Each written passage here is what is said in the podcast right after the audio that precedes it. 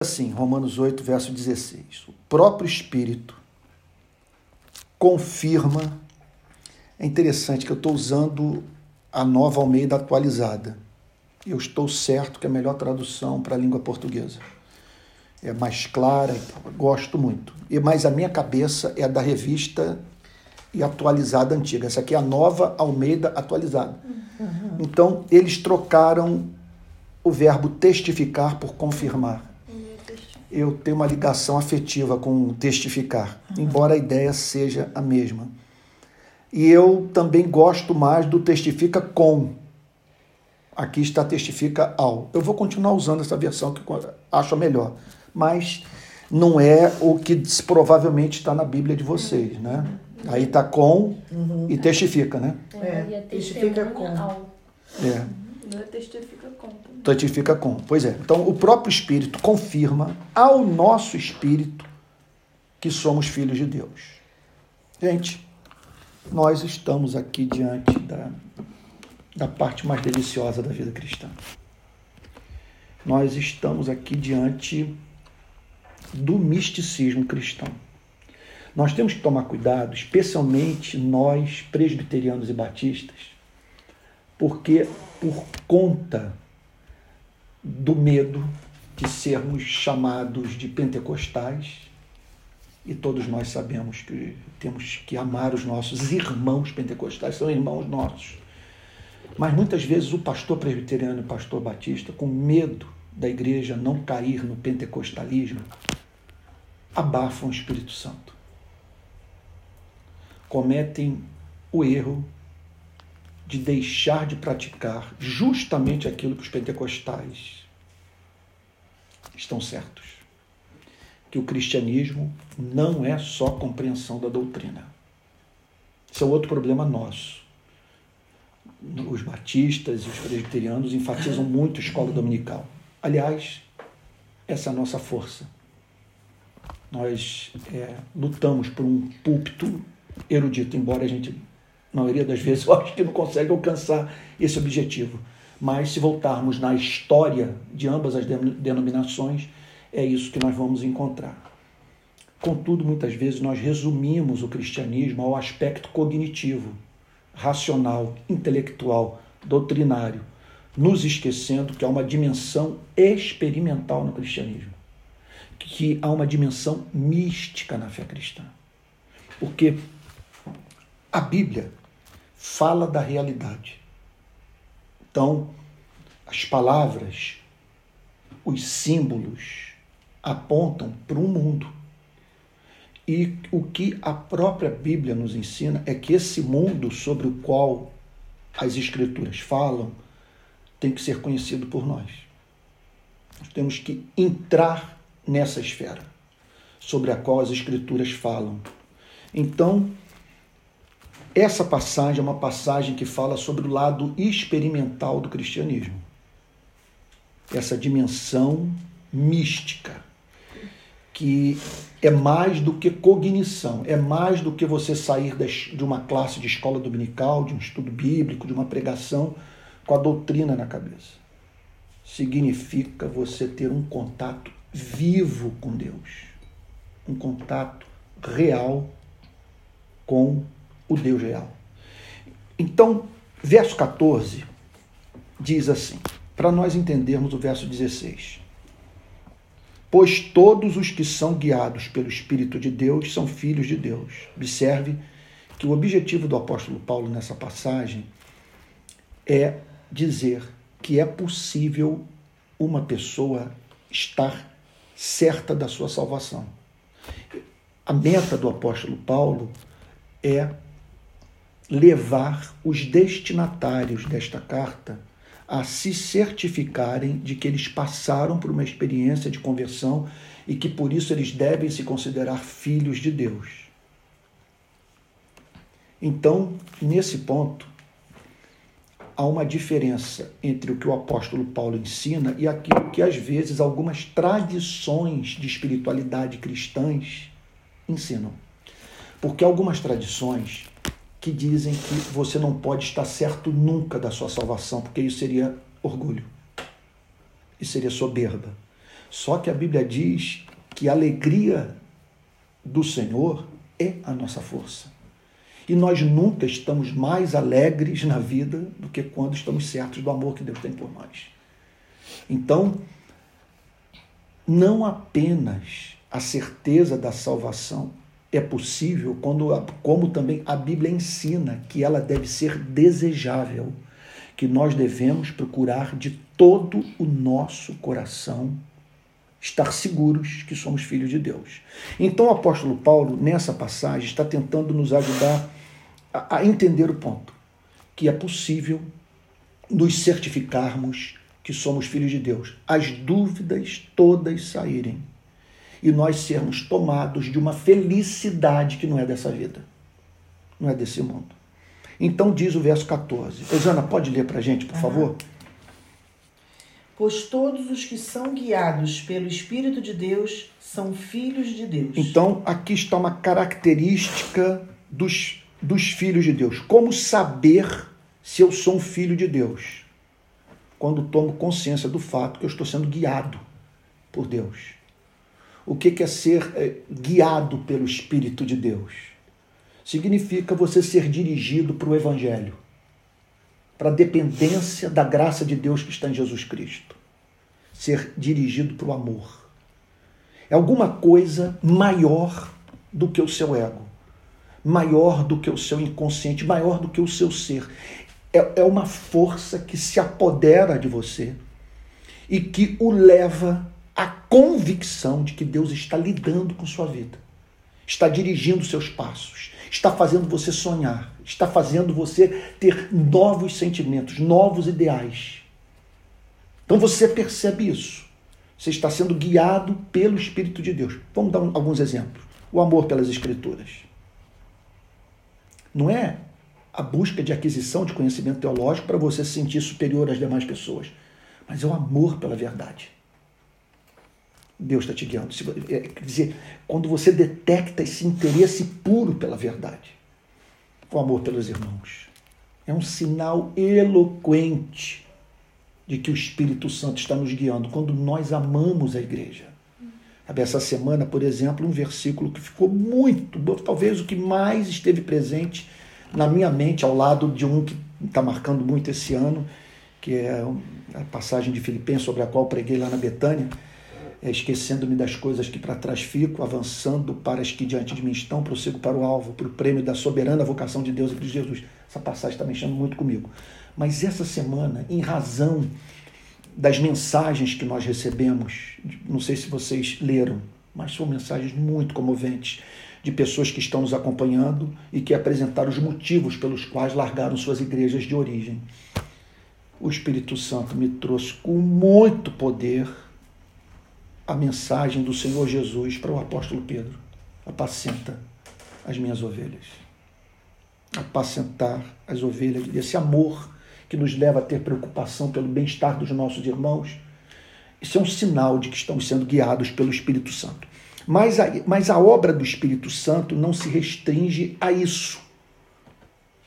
Me levar a saber que eu sou um filho de Deus, porque eu vejo os efeitos do Espírito Santo na minha vida. Eu, eu me deparo com, com sentimentos, com motivações, com interesses, com hábitos que eu só posso atribuir a Deus. Eu não, sabe? Me perdoe dar um exemplo aqui da minha vida pessoal. Antes de eu me converter, é claro, tinha problemas com as mulheres de, é, de me relacionar com elas sem levar em consideração a sua dignidade de ser criada em mais semelhança de Deus. Isso, essa compreensão foi imediata. Foi uma das primeiras verdades que eu descobri. Que eu não tenho direito de usar um ser humano. Ah, de levar um ser humano para a cama sem ter o interesse pela sua felicidade, pelo seu bem-estar, pela sua vida espiritual. Isso é ser guiado por Deus. Você perceber que você passou a dar um valor à vida humana que o impede de usar pessoas. o impede. É como um patrão cristão que ele. Aliás, eu queria ver essas operações do espírito no nosso país. Ele olha para os seus empregados e diz: Olha, se eu diminuir o meu lucro, eu não vou deixar de viver bem. E o que representará uma pequena diferença na minha vida vai fazer toda a diferença na, na vida daqueles que trabalham para mim. Eu vou remunerá-los me melhor. Ou então ele pode raciocinar de uma outra forma. Eu vou liberá-los na sexta-feira ao meio-dia. Para eles poderem ter a tarde de sexta-feira para eles, mais um final de semana mais longo. Ou então eu vou suprimir um dia. Um dia da semana. Eles não vão trabalhar cinco dias, ou seja, vão trabalhar quatro dias. E eu vou remunerá-los com dignidade e vou banir da minha empresa as ameaças. E eles vão trabalhar com alegria e sem o espírito de medo. Bom, aí você olha para uma coisa como essa e você pode ser levado a dizer: eu não teria esse sentimento, ainda mais, ainda mais quando eu os faço para a glória de Deus. Se não fosse a obra do Espírito, o Espírito está me guiando. Está me guiando. Sendo que a suprema direção do Espírito Santo é para a pessoa de Cristo. Você depender de Cristo, de Cristo somente para a sua salvação. Mas o apóstolo Paulo, no verso 15, conforme nós vimos na semana passada, ele declara: Porque vocês não receberam um espírito de escravidão. Observe, olha só, vamos tentar entender por que, que o apóstolo Paulo escreveu: Vocês não receberam espírito de escravidão porque não é da vontade de Deus que a igreja seja composta por pessoas que vivam com a mentalidade de um escravo. Observe, portanto, que o que essa passagem está dizendo é que não é da vontade de Deus que a nossa vida seja sobrecarregada de culpa.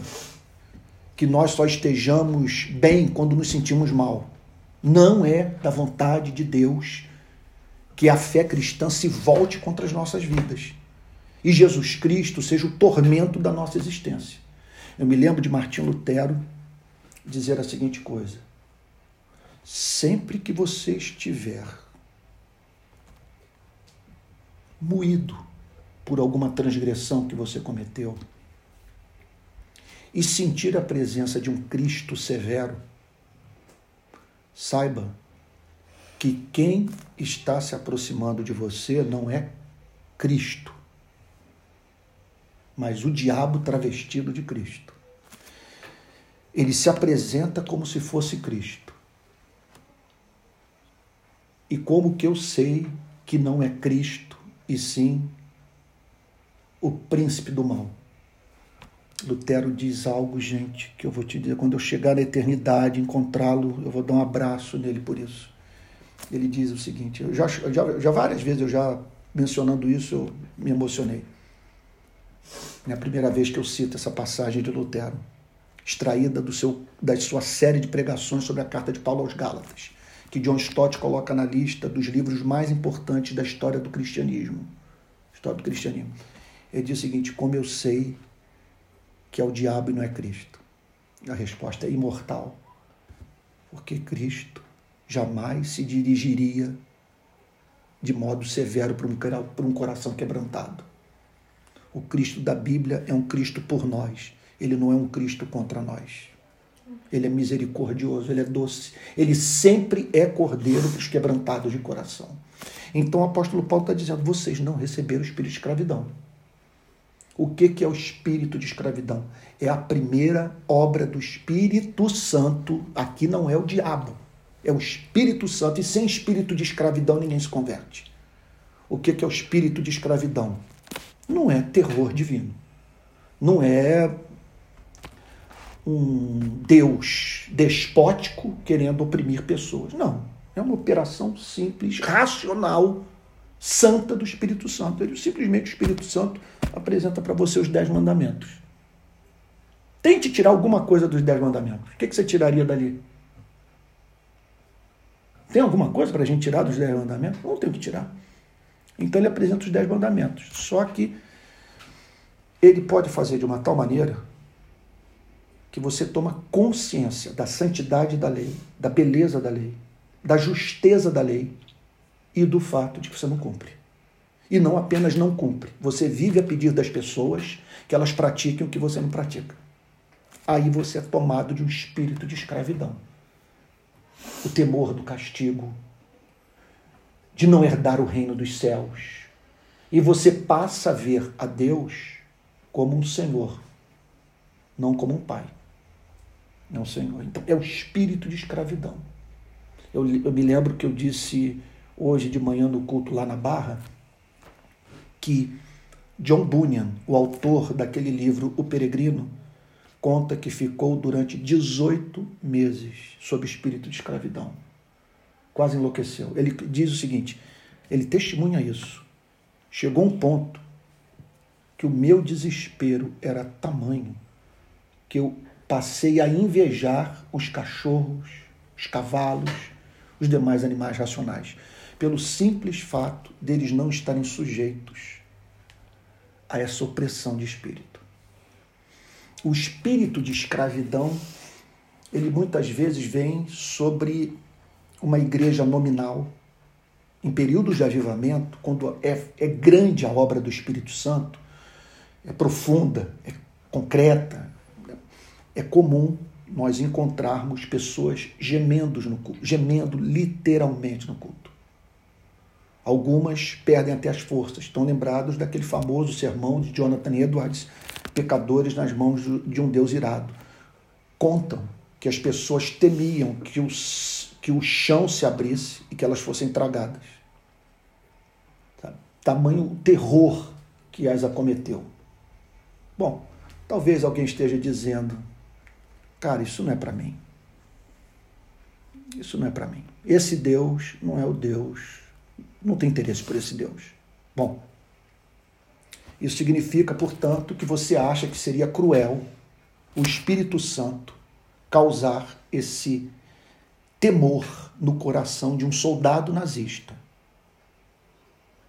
que abria a porta de uma câmara de gás e que ouvia a mãe com a menina de cinco anos dizer para ele: O Senhor não tem piedade, não tem misericórdia dessa menina.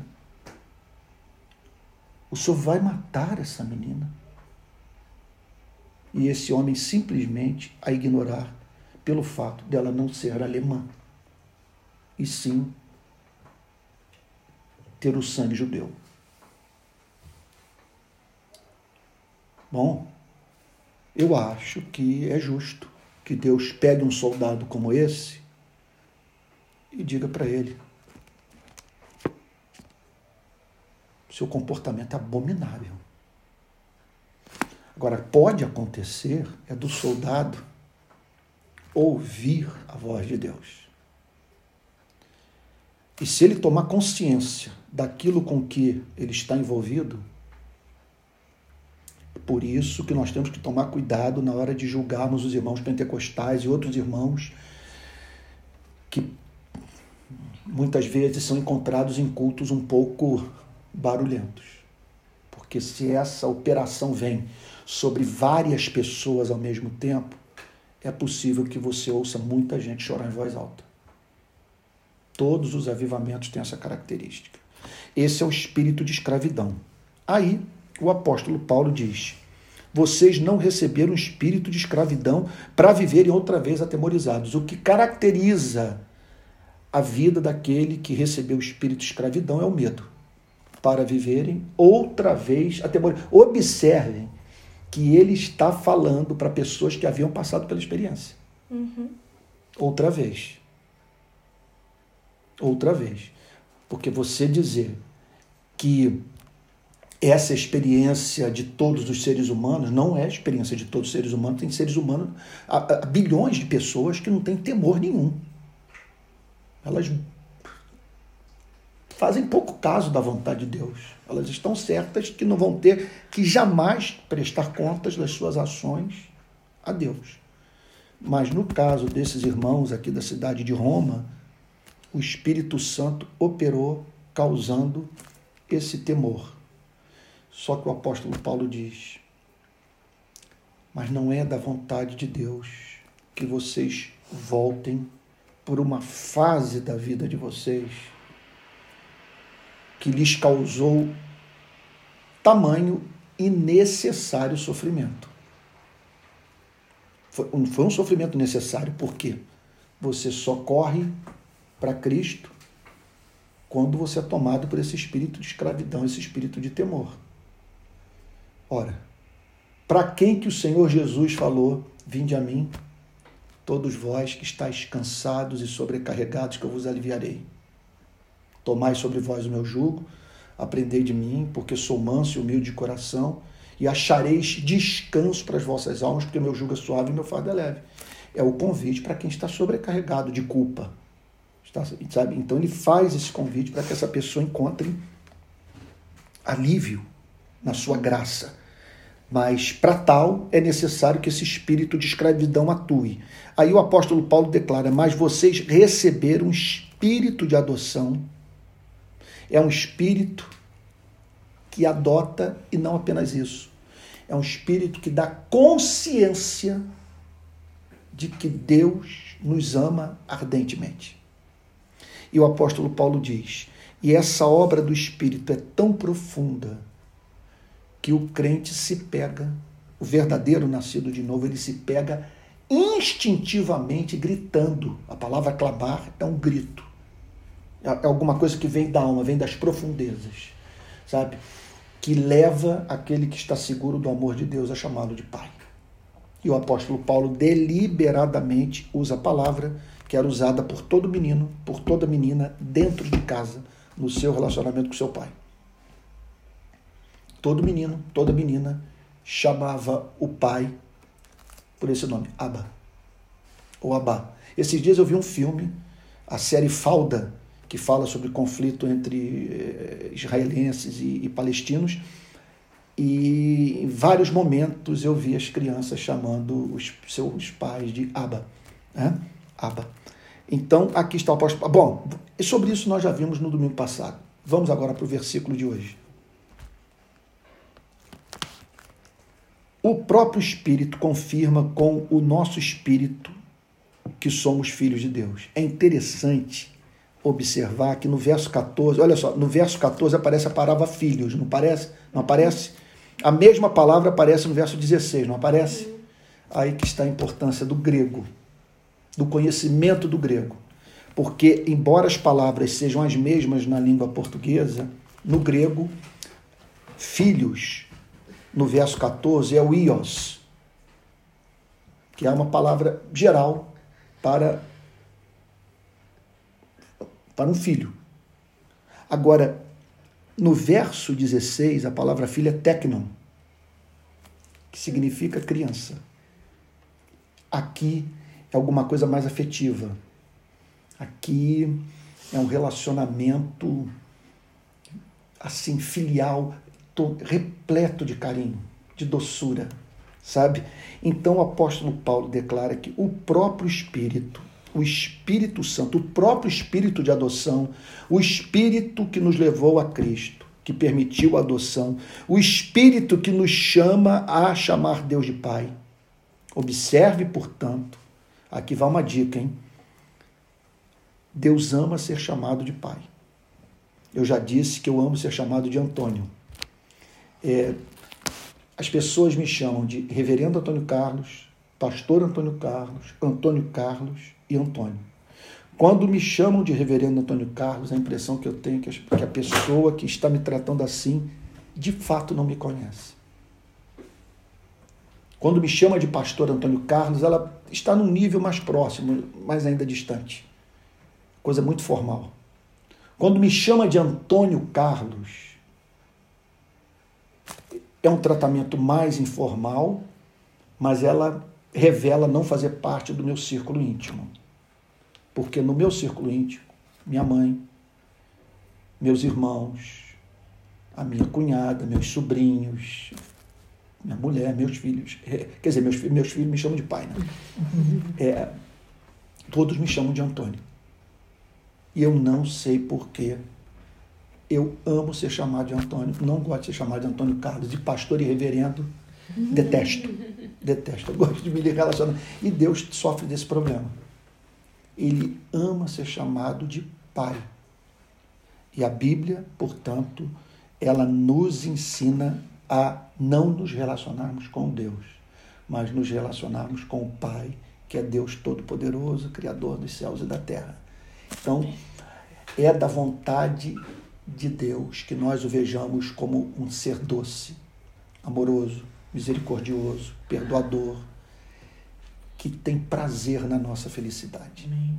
O Deus cristão é um Deus descomplicado. A religião que complica tudo. Então, no verso 16, o apóstolo declara que esse espírito que nos ensina a orar, esse espírito que nos, nos levou à experiência de adoção, esse espírito que nos leva a ter essa consciência de que fomos adotados por Deus na sua família, esse espírito confirma ao nosso espírito que somos filhos de Deus. Portanto, nós estamos aqui diante de uma experiência mística, de uma experiência sobrenatural. Porque veja só, qual é a diferença do verso 14 para o verso 15 para o verso 16? No verso 14, eu percebo que o Espírito Santo está lidando comigo. Ele está me levando a amar. Eu passei a ter compaixão pelo pobre. Eu passei a me importar com a obra missionária. Eu quero levar pessoas a Cristo. Eu hoje eu amo as Escrituras. Eu dependo de Cristo, de Cristo somente para minha redenção. Eu anelo por novos céus e nova terra e tal. Eu tenho prazer na comunhão com a igreja. Eu sinto que eu estou guiando. Então eu olho para essas evidências e digo o seguinte: só posso atribuir isso a Deus. Isso é sinal de que eu tenho DNA de Deus, que eu sou filho de Deus.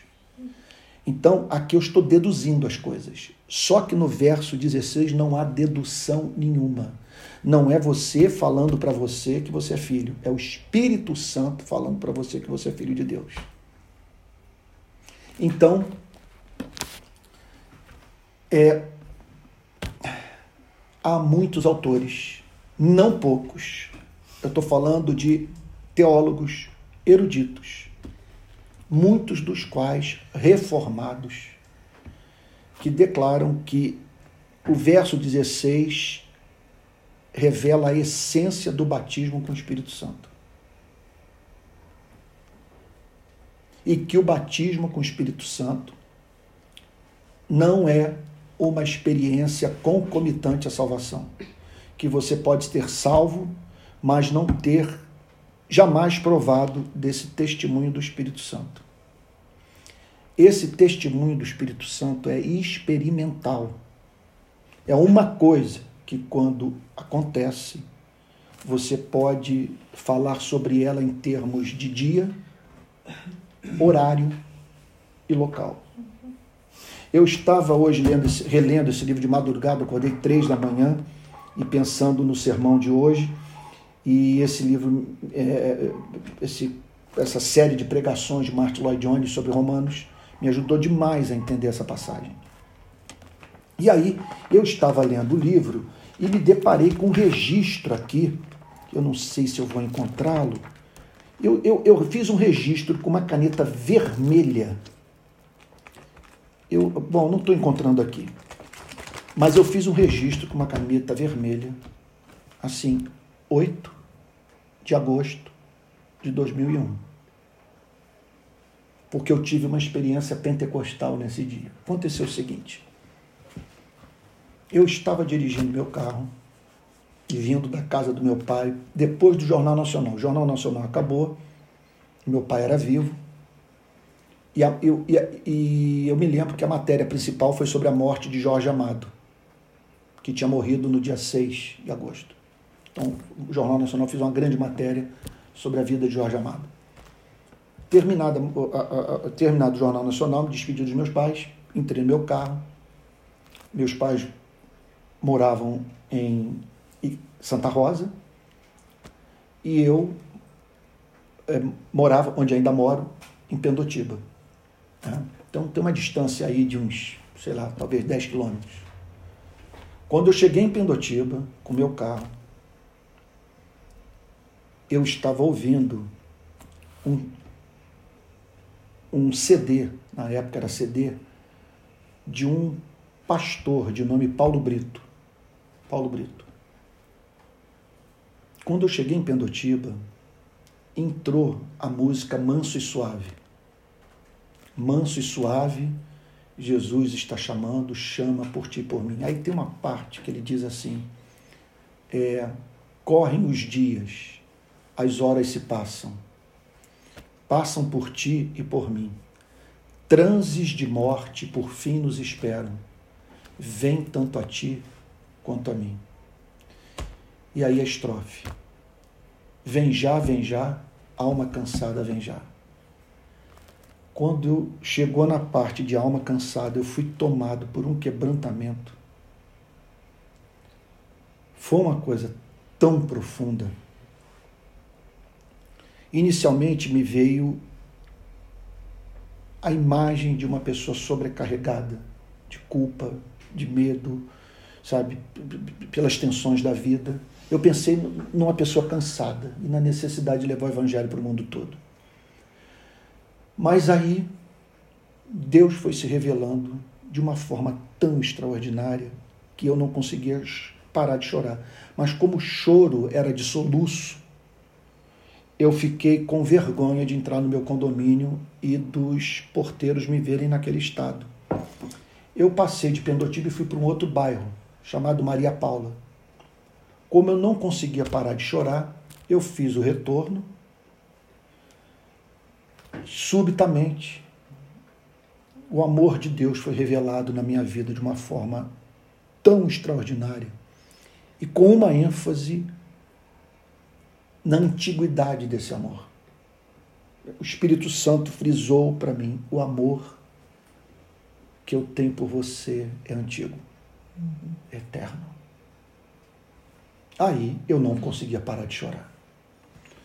Bom, aí eu falei, o que, que eu faço agora? Para onde eu vou nesse estado? Como dirigir o carro? Aí eu me deu, me ocorreu de eu ir para a praia de Piratininga naquela noite. E foi o que eu fiz. Só que quando eu cheguei no final da praia de Piratininga, na prainha de Piratininga, o Espírito Santo me apresentou João 3,16 porque Deus amou o mundo de tal maneira que deu seu Filho unigênito, para que todo aquele que nele crê não pereça, mas tenha vida eterna. Só que a ênfase foi no de tal maneira. Quando eu pensei na intensidade desse amor, na extensão, na sua profundidade, e que esse amor representou Deus enviando para a humanidade, para esse planeta, o seu bem mais precioso, eu comecei a literalmente dar murro no volante do carro e eu perguntava para Deus: quem nos fez perder o encanto por ti? O que nos impede de o amar? Deus tão doce, tão amoroso, tão misericordioso. Então, bom, o que que ali aquela experiência me ensinou? Que essa obra ela pode acontecer a qualquer momento na sua vida. que ela costuma anteceder algo de glorioso que Deus vai fazer através de você. Ou então é uma obra que o prepara para uma luta que você vai enfrentar. Muitas vezes os antigos ensinam isso, todos os que estão familiarizados com essa experiência contam que é uma obra que costuma também às vezes ser subsequente a uma tentação muito forte que você viveu ou a uma provação severa que você teve que enfrentar. Ela também é resultado da leitura da Bíblia. Você está lendo a Bíblia, o versículo salta das Sagradas Escrituras, agarra o seu coração, e aquilo que era letra se torna palavra viva com o Espírito Santo falando a você. É uma obra que pode ocorrer num culto, quando você está conversando com o irmão sobre o reino de Deus, no seu momento de oração, ou então você separa um período do dia para caminhar num lugar deserto, na beira de uma praia, numa, sei lá, numa rua arborizada, um lugar sossegado. Essa obra então pode subitamente ocorrer na sua vida, mas olha, quando ocorre, veja, você é tomado da mais alta certeza de salvação que uma pessoa pode ter nessa vida, porque é o testemunho do Espírito, é o Espírito diretamente falando com o seu Espírito que você é filho de Deus. É uma coisa que pode ser comparada ao seguinte: você está num tribunal, está sendo julgado. Então vem acusação de, todo, de tudo que é lado. E as, e as, e, e, e, e as culpas, as mais diferentes, que são lançadas contra você. Até que subitamente aparece uma testemunha idônea. Sabe? É, veraz, é, é, que goza de credibilidade, vem e, e o inocenta diante do tribunal, a ponto de a sua justiça ser estabelecida de modo definitivo. Então, às vezes ocorre da pessoa que nasceu de novo passar um período da sua vida de altos e baixos quanto à certeza da salvação. Então tem momentos que a pessoa está mais segura, tem momentos que quando ela peca, ela se sente tentada, ela diz, não é possível que eu tenha nascido de novo. E assim vai. Vai se arrastando pela vida, sabe? E às vezes desenvolve até um, um ela desenvolve até um ressentimento em relação a Cristo, que ela diz, não é possível que seguir a Jesus seja esse tormento. Mas pode ocorrer dessa pessoa tomar consciência de que essa experiência é possível e buscá-la. E aí então subitamente o Espírito vir e testificar com o Espírito dela de modo místico, de modo sobrenatural, que ela é filha de Deus. É uma experiência que quem por ela passa é tomado de alegria indizível e cheia de glória. É uma alegria que não é desse mundo. É uma alegria que não é desse mundo. Bom, eu selecionei aqui algumas passagens dessa série de pregações de Martin Lloyd Jones que falam sobre essa experiência. De pessoas que passaram por essa experiência ou que pregadores do passado tinham a dizer sobre essa experiência do Espírito Santo. Então, Martin Lloyd Jones cita uma pregação do maior pregador batista de todos os tempos, chamado Charles Adam Spurgeon e no dia 28 de abril de 1861, no New Park Street Pulpit, ele quer dizer no púlpito da igreja onde ele era pastor, em Londres, ele, ele levou para a igreja, ele apresentou à igreja uma exposição de, do Salmo 35, verso 3, que diz assim: Dize a minha alma, eu sou a tua salvação. Então ele fez uma pregação baseada nisso. Dize a minha alma, eu sou a tua salvação. Diz para mim que o Senhor me ama. Diz que eu sou seu. Olha o comentário que Spurgeon fez. Deus tem como falar sem a palavra e sem os pastores ao nosso coração. Porque isso pode pegar na rua. Pode pegar na rua. O, aquele pregador famoso, Moody, ele conta que foi batizado, foi selado, aí cada um escolhe a palavra que eu, eu, eu, eu, sinto não, eu me sinto confortável com a palavra batismo. Mas ele conta que foi andando, literalmente um Wall Street. E o Espírito veio sobre ele, e ele falou que ele perdeu as forças. A impressão que tinha que ele, ele ia cair literalmente na rua.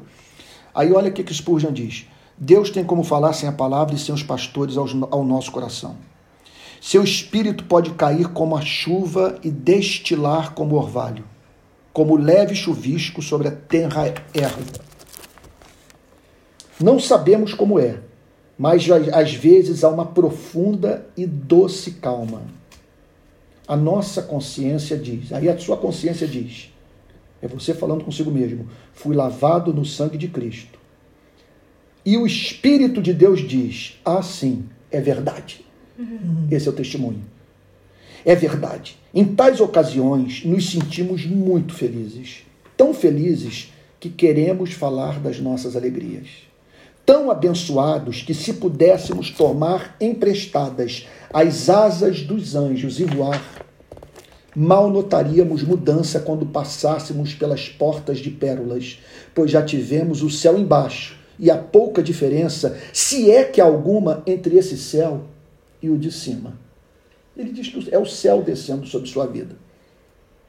Ó, oh, eu gostaria que todos os meus ouvintes, sem exceção, consistissem de homens e mulheres que ouviram o Espírito dizer: Eu sou a tua salvação.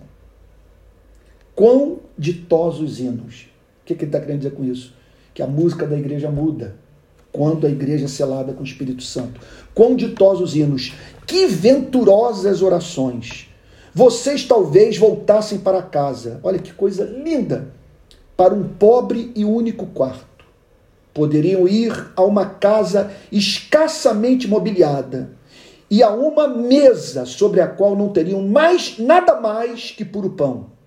Mas homens felizes, homens felizes, ele diz, melhor seria um pobre jantar de verduras do que ricas viandas sem confiança em Cristo. Melhor a sua rica pobreza do que a pobreza dos ricos que não têm fé em Jesus. Melhor todas as penas que vocês têm que suportar quando santificados pela segurança do que todas as alegrias que o mundano tem, quando não revestido pela bem-aventurança da fé e não santificado pelo amor de Deus. Olha aqui, uma outra citação. Selecionei tudo isso aqui três da manhã para vocês, tá? Aqui a experiência de John Flavel. Vejam o caso de John Flavel o puritano de há mais de 300 anos. Esse sermão foi pregado, na, se, se não estou enganado, foi na década de 60 esse sermão foi pregado. Então ele está falando de alguma coisa, 300 anos né, atrás do, dos anos 60. Ele era um homem piedoso e temente a Deus, um notável expositor das Escrituras. Ele não era apenas crente, mas também tinha certeza da sua salvação. Olha lá. Contudo, Contudo, ele nos diz em seu Tratado da Alma do Homem que um dia, durante uma viagem, ele se pôs a meditar nos objetos da fé e da esperança. Observe como que a meditação, na verdade, cria o, a oportunidade dessa ação do Espírito. Dentro em pouco, ele sentiu como se, como se tivesse sido elevado ao céu. Foi tirado do mundo e do tempo ele foi tirado do mundo e do tempo. Ele não sabia se já tinha morrido, se ele estava vivo. Ele perdeu a noção de tudo. Diz ele que até se esqueceu de sua esposa e dos seus filhos e que desejou ser levado imediatamente para o céu. Foi-lhe dado um vislumbre da glória. O amor de Deus foi derramado em seu coração de tal maneira que ele não sabia se estava no tempo ou na eternidade. Flavel era um puritano típico não uma pessoa excitável, emotiva, porém um tipo de homem tranquilo, estudioso e dado à meditação. Mas ele diz que, em consequência dessa experiência, agora, palavras de John Flavel, entendeu mais da luz do céu por meio dela do que por todos os livros que já tinha lido e dos discursos a seu respeito. É sobre isso que o apóstolo Paulo está falando em Romanos capítulo 8, verso 16. Mas vamos lá, vamos honrar o meu trabalho aqui de madrugada, que eu selecionei tudo isso aqui para vocês. Agora, voltando aqui ao grande pastor batista Charles Spurgeon. Sermão do dia 28 de maio de 1882, baseado em João 7, 37 a 39 e João 16, 7. Olha só, ele, diz, ele se dirigindo para a igreja. Está tudo registrado, né? Será que não me alegra ter nesse auditório alguns que querem pedir imediatamente esta bênção? Oro no sentido de que alguns que nunca receberam o Espírito Santo, agora, enquanto estou falando, sejam levados a orar. Bendito Espírito, visita-me, leva-me a Jesus. Aí ele continua. Mas especialmente aqueles de vocês, aqueles de vocês que são filhos de Deus, a vocês esta promessa é feita especialmente. Tá, ele está dizendo, então, busquem a bênção do Espírito. Porque essa promessa foi feita especialmente para os filhos de vocês. Aí no final, olha que declaração. Queira o Senhor enviar to a todas as nossas igrejas uma grande maré de águas vivas.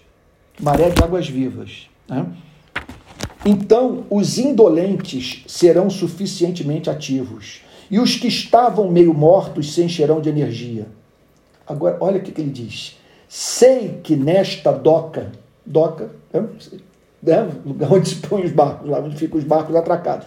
Sei que nesta doca particular, ele está falando da igreja dele. Ele compara então a igreja como se fosse uma doca. Eu sei que nesta doca particular jazem vários barcos que eu gostaria de fazer flutuar. Entretanto, eu não posso movê-los. Eles não trabalham para Deus, não comparecem nas reuniões de oração. É impressionante. Né? Então ele está dizendo que essa experiência do Espírito Santo é que move as pessoas, que faz com que as pessoas saiam da sua letargia. Ah, outra, outra, ah, deixe-me ver aqui.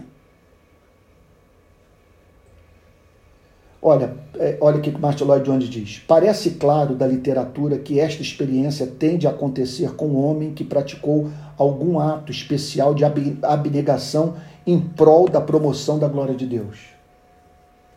Por vezes acontece também com o homem que passou por algum terrível conflito com a tentação e obteve vitória sobre o pecado. Ele pode ter tido um período extraordinariamente duro e difícil. Vou além ele pode ter estado sujeito a um verdadeiro ataque satânico e pode ter sentido que todas as forças do inferno foram soltas contra ele. Acontece frequentemente, ou no meio de tal ataque, ou depois que ele se portou varonilmente e resistiu a esse ataque, que subitamente o Espírito dá testemunho com seu espírito de que ele é filho de Deus. Ou também às vezes acontece quando uma pessoa demonstrou alguma fidelidade especial ou realizou alguma atividade especial em serviço a Deus. Também frequentemente a experiência é dada àqueles que, lamentando não tê-la, clamam e anseiam por ela e a buscam. Isso está muito claro no caso de Whitfield e também nos de John Wesley e seu irmão Charles Wesley. Esses três homens, diz Lloyd Jones, quase adoeceram fisicamente enquanto se lamentavam por causa dos seus pecados, ansiosos por Cristo. Mas então, olha o que ele diz ainda. Mas então vemos também que a experiência é dada muitas vezes a pessoas antes de serem submetidas a alguma grande provação. Conta-nos Whitfield em seu diário que sempre que ele recebia esta visitação especial do Espírito, ele chegava a sentir que era quase como um presságio de alguma provação ou de dificuldade fora do comum, alguma perseguição ou alguma outra causa de aflição. Vamos lá, mais umazinha aqui. Eu adoro ler essas histórias, eu sou apaixonado por elas. Olha o que ele diz aqui, uma citação do diário de George Whitfield.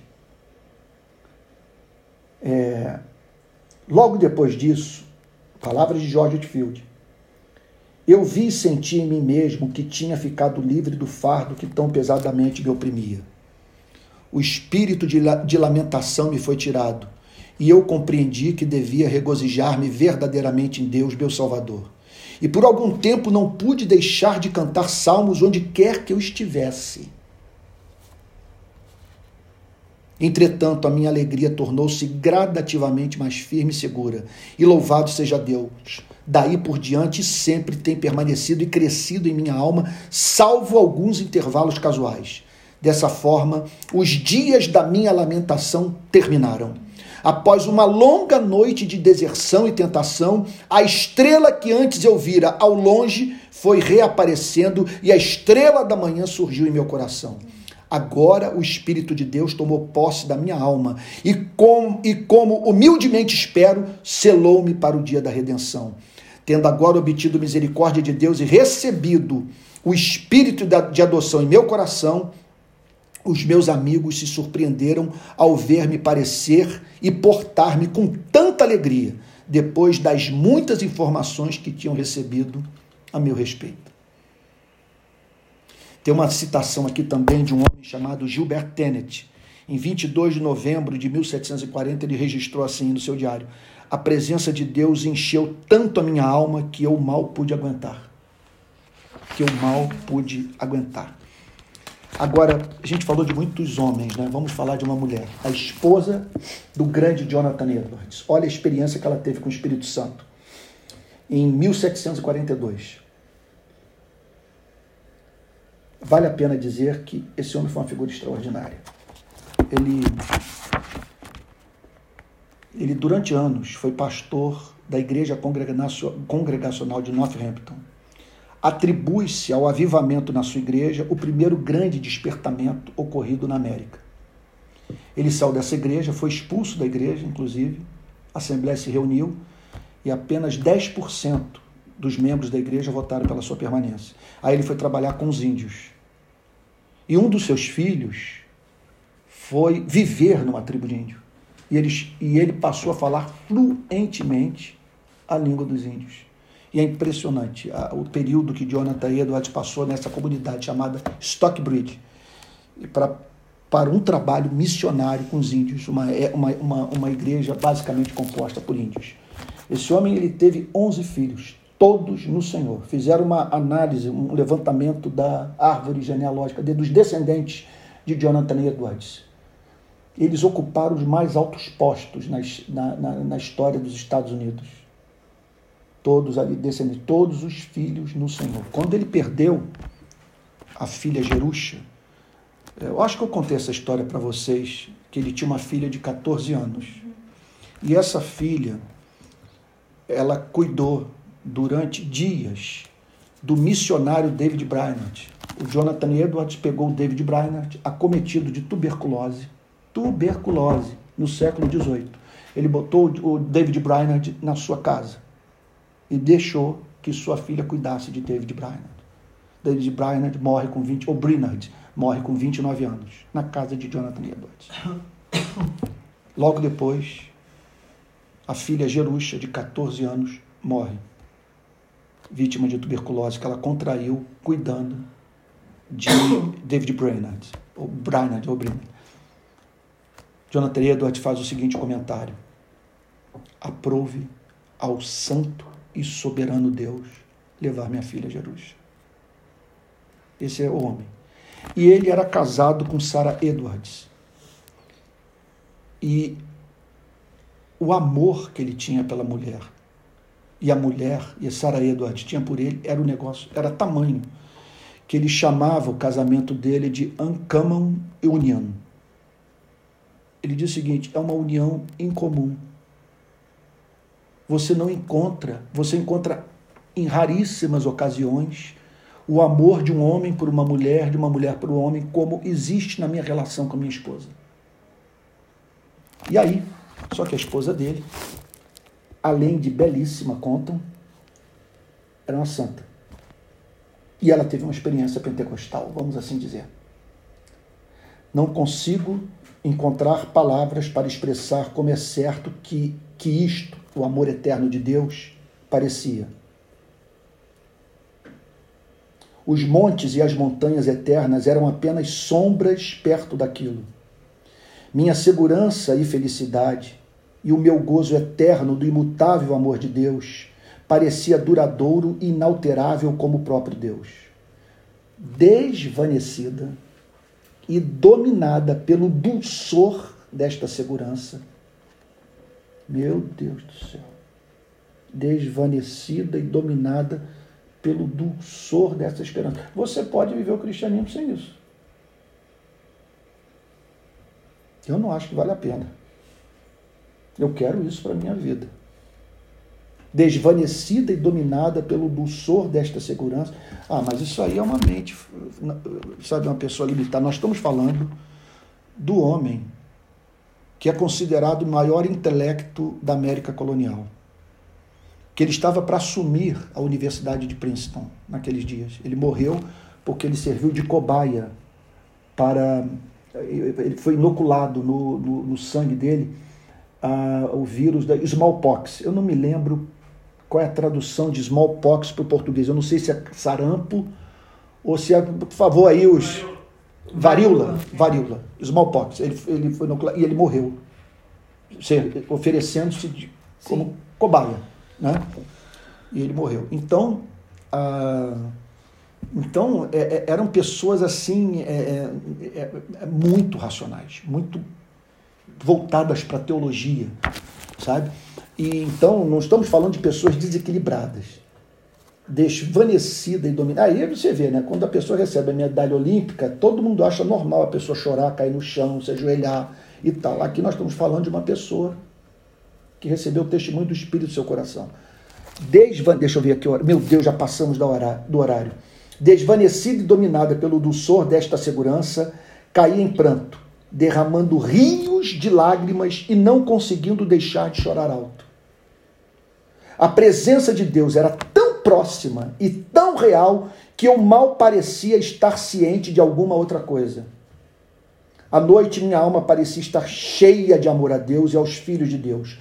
Um amor inexprimivelmente puro e doce, e de renovadora consolação e serenidade de alma, levando-me a querer cair em terra e ficar aos pés dos servos de Deus para revelar a maneira bondosa como Deus me tratou e transmitir-lhes meu amor, minha gratidão e meu louvor. Meu Deus. A noite toda continuei em constante, clara e vívida percepção do celeste dulçor, do excelente transcendental amor de Cristo, da sua proximidade a mim e de minha proximidade a Ele, com uma tranquilidade inexprimivelmente agradável e repousando plenamente nele. Minha alma permanecia num Elísio celestial. Penso que o que eu senti cada minuto durante a continuidade de todo aquele tempo valeu mais que a soma de todo o conforto e de todos os prazeres exteriores que eu tinha gozado em toda a minha vida.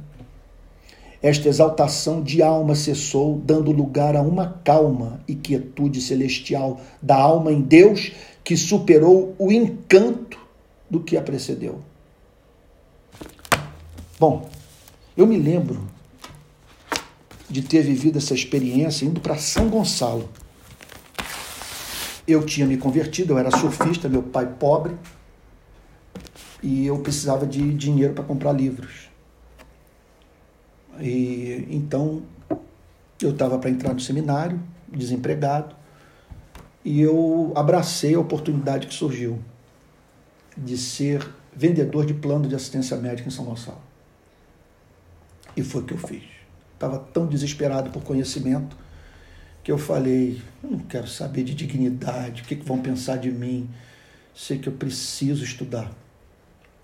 Eu preciso de livros, eu tenho que montar uma biblioteca para mim. Então eu tinha recebido telefonemas de São Gonçalo para visitar algumas casas para vender plano de assistência médica da Unimed. Peguei um ônibus no centro de Niterói. Quando o ônibus chegou debaixo da ponte de Niterói, do ponto sem réis, eu fui tomado da certeza absoluta, certeza absoluta, de que Jesus Cristo havia ressuscitado. E que se Jesus havia ressuscitado, a vida tinha sentido. E que eu não tinha mais problema na vida. Não tinha mais. Não tinha, se Jesus ressuscitou, não tem mais problema na vida. O que eu senti ali eu não senti em nascimento de filho, em casamento. Eu não senti nos países que eu visitei. Foi a maior felicidade que eu experimentei na minha vida. No banco de trás, antes de passar a roleta, num ônibus de, indo de Niterói para São Gonçalo para vender plano de assistência médica. Por que Deus me deu essa felicidade dentro daquele ônibus? Para me mostrar que Ele é suficiente para me fazer feliz. Amém e que a alegria que ele tem para vocês, para mim, é incircunstancial. Uhum. Então, o Espírito testifica com o nosso espírito que somos filhos de Deus, que busquemos, que busquemos essa experiência. Amém. Vamos orar? Vamos orar. Pai Santo, meu Deus, o que Sara Edwards experimentou. Desvanecida de amor, provando de um dulçor indescritível. O que é esse dulçor indescritível? O que que significa perder as forças físicas? Por ter ouvido sua voz a dizer para um ser humano: Tu és meu filho amado, em ti eu me comprazo. Senhor, nós queremos te dizer que estamos cansados de cristianismo sem paixão, sem alegria, sem poesia, sem amor.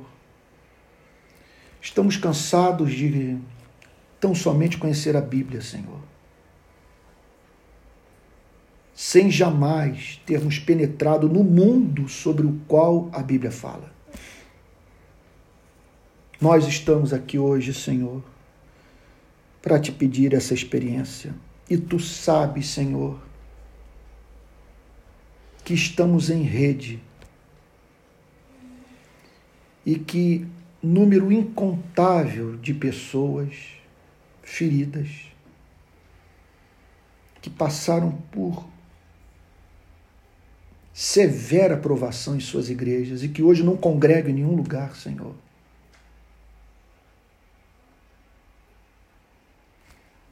Carecem dessa bênção, estão nos acompanhando, Senhor. Precisam dessa visitação. Senhor querido, que nesses dias tão confusos da história do nosso país, dias, Senhor, em que a igreja fala mais sobre política do que qualquer do que sobre qualquer outro assunto. Dias, Senhor, em que não poucos membros das nossas igrejas perderam a consciência de que tem uma alma, Senhor. Que nesses dias o Senhor nos visite com teu espírito. Senhor, testifica com nosso espírito que somos filhos seus e que a partir de hoje busquemos essa bênção, Senhor. Uns a chamam de selagem, outros a chamam de batismo, outros de visitação. Senhor, não queremos disputar a terminologia adequada, o que nós queremos é experiência. Amém. Ouvir o Senhor declarar o seu amor por nós. Amém, Jesus. Faz assim, Senhor. É o que te pedimos em nome de Jesus. Amém. Com perdão dos nossos pecados. Amém. Amém.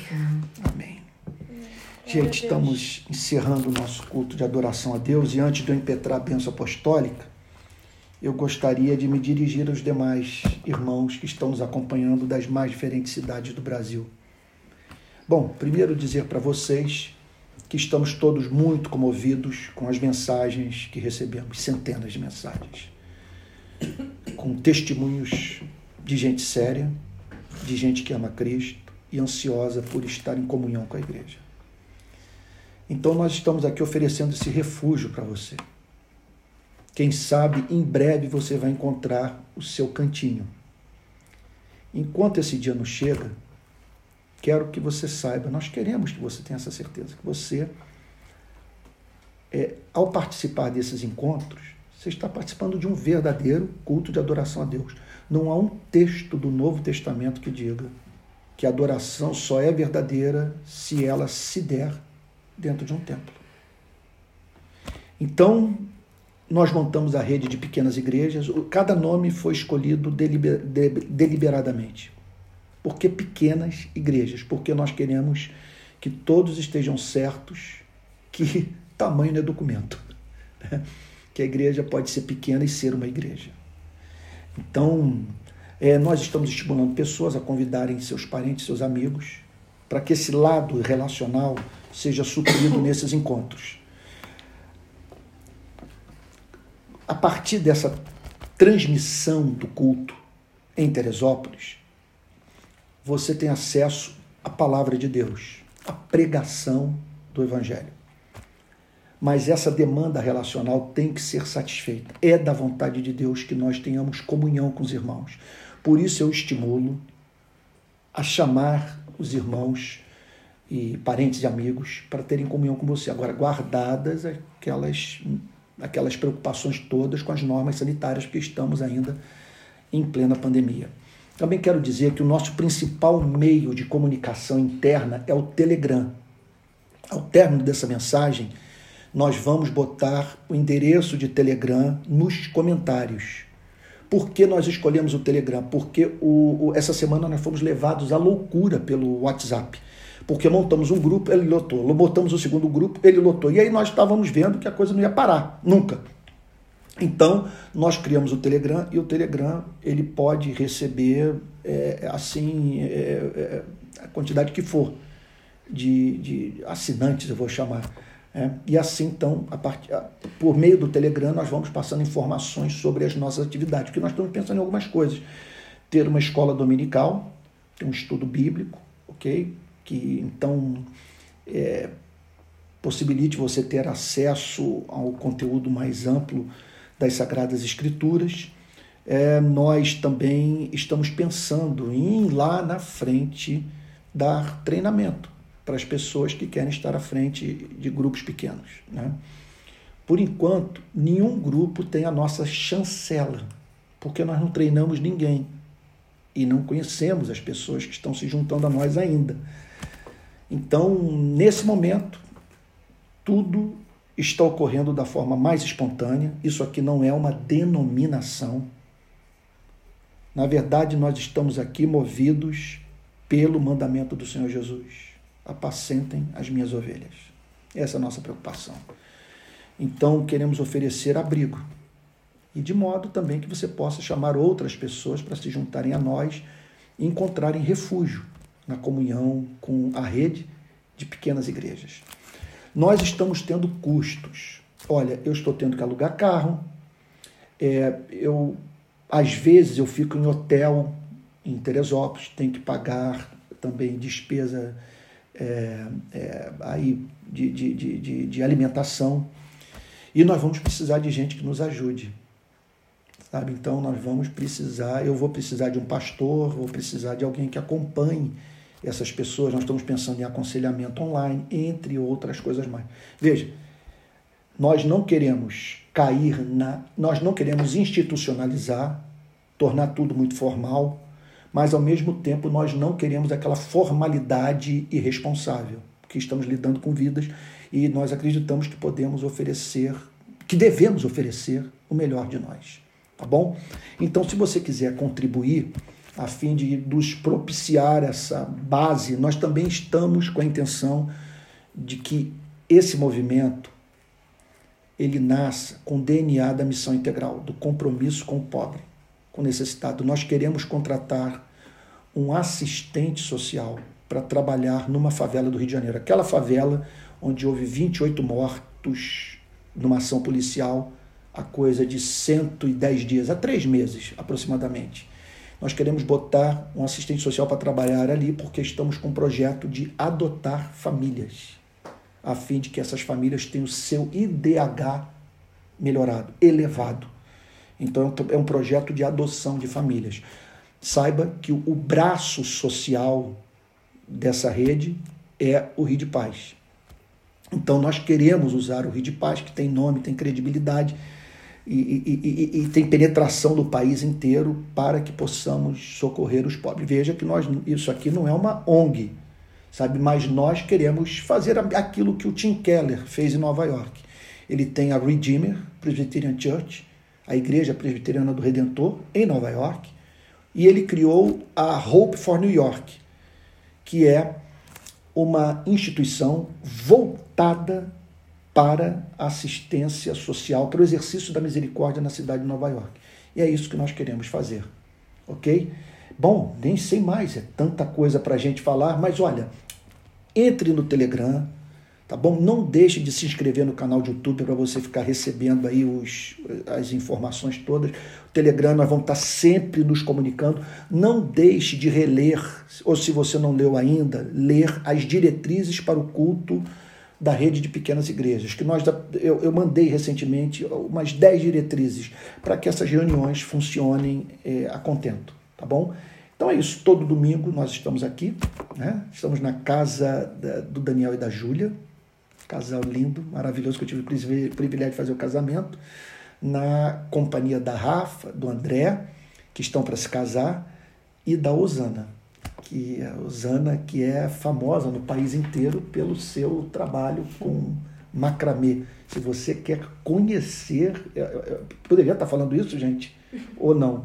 Bom, não sei, sei que ela é maravilhosa nisso faz esses, esses, esse, esse, até tem aí aqui vários, né? Uma coisa fantástica. Bom, é isso. Então espero que Deus tenha abençoado muito sua vida. Tenha falado Amém. ao seu coração. Olha, essa mensagem vai ser salva. Espero, espero que ela tenha sido usada para salvar pessoas, mas ela vai ser salva. Nós vamos então agora salvá-la e você vai poder pegar o link e mandar por aí, para que pessoas conheçam. Se você ainda não ouviu as mensagens anteriores, elas estão todas na playlist Culto das Seis. Você vai lá na playlist, ok? E ali você vai ter todas as exposições sobre Romanos 8 que foram feitas esse ano, tá bom? Eu acho que é só. Se escapou alguma coisa, tá bom? Eu, eu depois eu envio mensagem pelo Telegram. Inicialmente é isso. Nos comentários vai ter o endereço do Telegram e também do Pix para contribuição. Em breve nós vamos mudar o número do Pix. Eu espero no domingo que vem anunciar um outro, tá bom? Porque está sendo muito desconfortável que eu estou tendo que usar o meu Pix. Isso está me deixando assim muito, mas muito desconfortável. Embora tenha consciência de que nós estamos usando com santo temor esses recursos, tá bom? Mas é tudo assim, estamos no improviso, essa coisa é alguma coisa orgânica que surgiu para atender uma demanda e eu espero que, que Deus esteja nos usando, tá bom? É isso. Vamos terminar recebendo a bênção apostólica. E que a graça do nosso Senhor e Salvador Jesus Cristo, o amor de Deus o Pai e a comunhão do Espírito Santo sejam com cada um de vocês desde agora e para todo sempre. Amém. Amém. Uma boa noite a todos. Até domingo que vem às 6 horas. Fiquem com Jesus. Boa noite, gente. Deus os abençoe. Espero que Deus tenha falado o coração de vocês.